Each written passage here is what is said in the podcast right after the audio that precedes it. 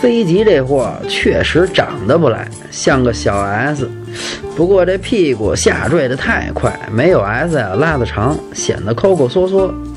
我就纳了闷的了，奔驰怎么就那么爱用这怀档？咱中国老百姓是真用着别扭。我就有一次啊，当雨刮用了，让旁边那妹子笑一道，那叫一丢人。车里面空间还行，就是有个问题，后排座椅这椅面啊忒短，坐着不舒服。您要是带个妹子车震，她也不方便，不是？1.6T 的涡轮啊，迟滞有点明显。这 5AT 换挡的时候啊，有顿挫，尤其这二三档的时候，配置挺多，这点比 A4 强。另外啊，奔驰一贯定价高啊。真想买呀，您就绷着，将来降价是肯定的。整体打分八分。